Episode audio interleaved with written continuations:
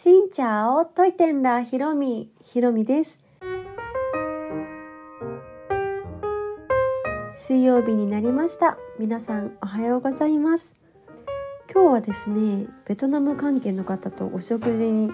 行きましてお土産でビノンカカオというベトナムのチョコレートをいただきました。ベトナムってチョコレートが有名な、まあ、生産国であるんですけどベトナムの地でカカオを育ててチョコレートを作ってこういうチョコレート製品を作っている日本人の方がいらっしゃいます。私も YouTube 動画で拝見したことがあるんですけどそこのチョコレートをお土産でいただきまして本当おしゃれなパッケージでチョコレートにドライフルーツもはい入っていてとっても美味しそうです。もうそれをね楽しみに後からいただきたいなと思います。というわけで今日はですね福岡から関東に戻ってきましてその飛行機福岡からのアナの便がとてもはいとても感動しました というお話とあとはこう航空性の病気というかなんだろう症状みたいなことが起きましたというお話をしようと思います。もう正反対の話なんですけどまずはアナ。行きがけも福岡へアナで行きましたが帰りもはいアナ便を使いました。行きも帰りも娘にあの子供用のおもちゃをプレゼントしてくださってアナと書いた木製の飛行機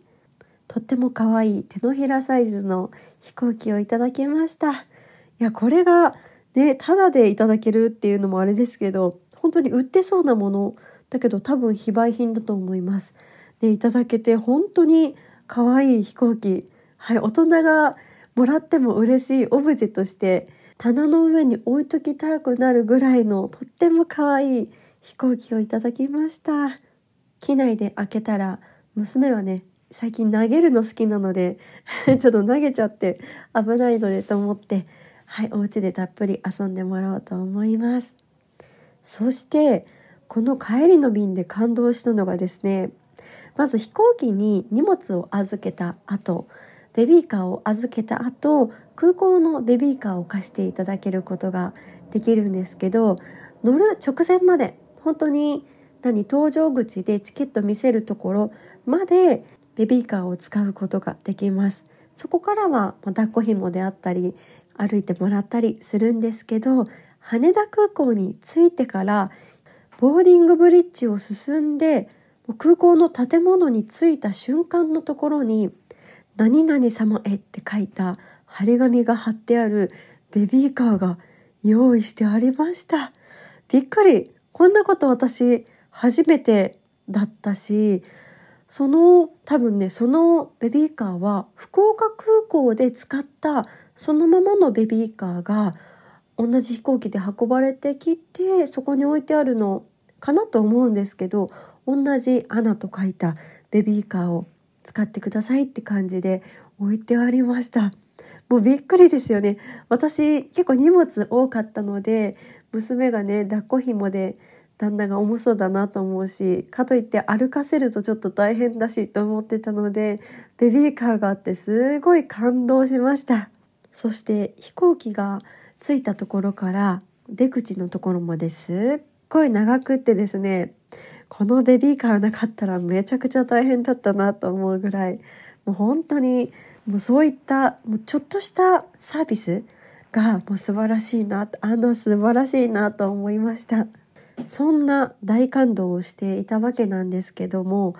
私飛行機に乗って最近ねちょっと頭痛くなることがあるんです。で前までそれを感じていなかったんですけど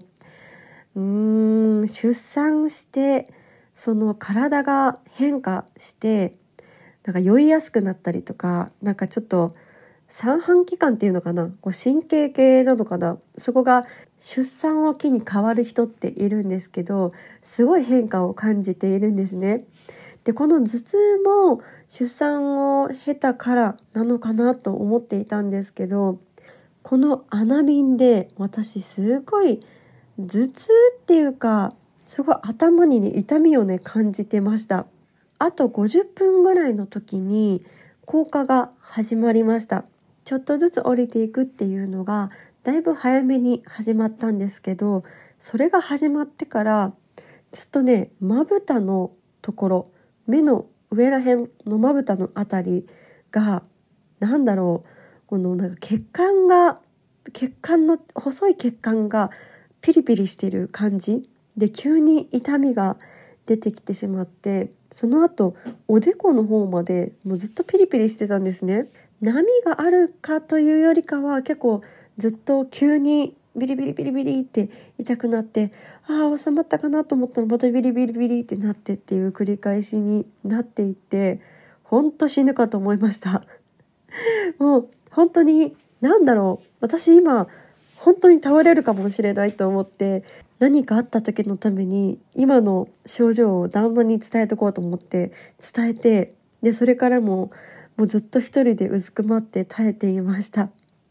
もうこのままだとで機内にお医者さんいらっしゃいますか？っていうあのシチュエーションに本当になるんじゃないかっていうぐらいはいもうもう急な痛みだったので脳が悪くなったのかなとかいろいろもう最悪の事態を考えながら、いたたたたたってずっとなっていました。で、もうすぐ着陸っていう時に飛行機がね、急に、急に上昇し始めたんですね。何事かと思ったら、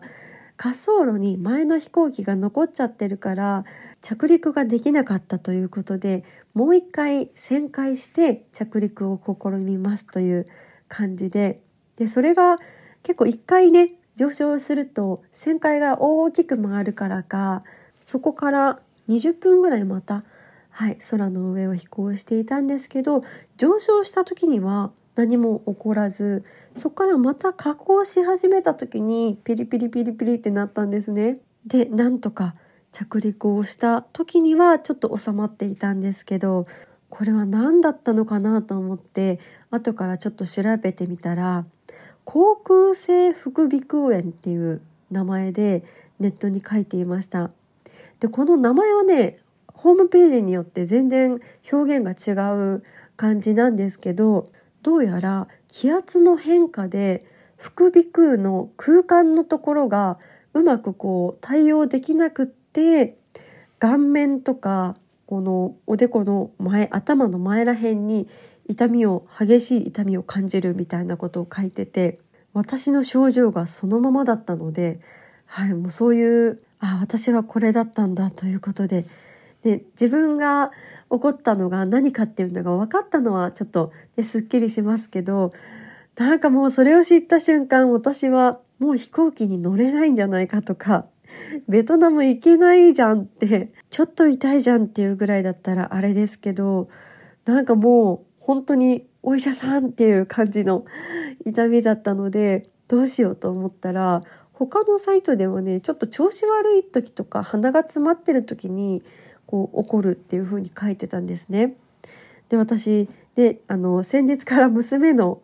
保育園でもらった風邪を私ももらってまして喉と鼻と耳こので耳鼻咽喉でつながってるのでその調子がとてもあまりよろしくなかったのでそれが多分原因になって今回の痛みを引き起こしたのかなということでおそらく健康であったら大丈夫かなっていうふうにはい分かってほっとしています。ちょっとまだまだね声も低い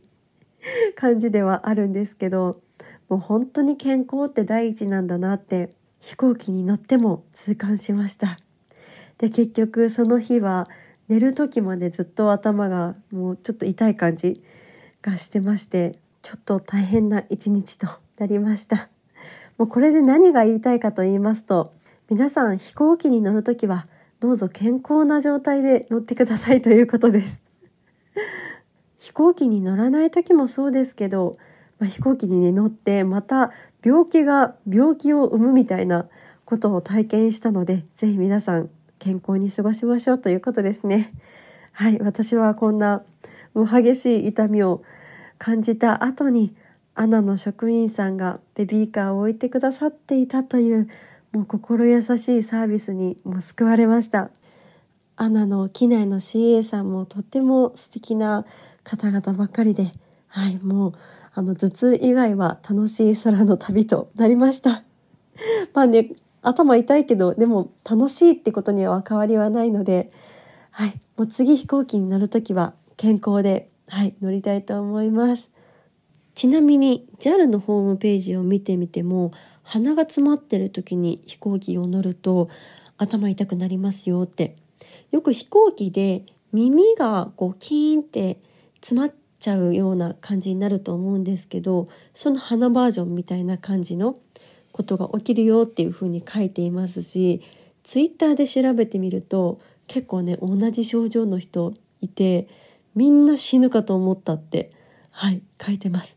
私も本当に死ぬかと思いました。いろいろ、もう最悪な事態をね、すごい考えて、はい。もう本当に私も、あの、どうなるかと思ったから、今、こう、生きてる間に娘の顔をたくさん見とこうと思って、ね、頭痛いとか思いながら娘の顔をすごい見てました。それぐらい結構きついことになるので、はい、皆さんも健康でいきましょう。というわけで今日はアナの飛行機に乗った時のアナのもうサービスとか優しさに感動しつつちょっと機内で大変な思いをしたよというお話でございました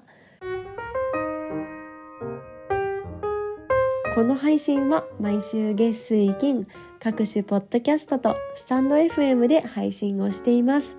日々の出来事やベトナム旅行についてまた皆さんからいただいたお便りについてもお答えをしています。お便りフォームからスタンド FM の方はレターから質問やメッセージ、こんなことお話ししてほしいなど送っていただけたら嬉しいです。それではまた次の配信でお会いしましょう。変がプライ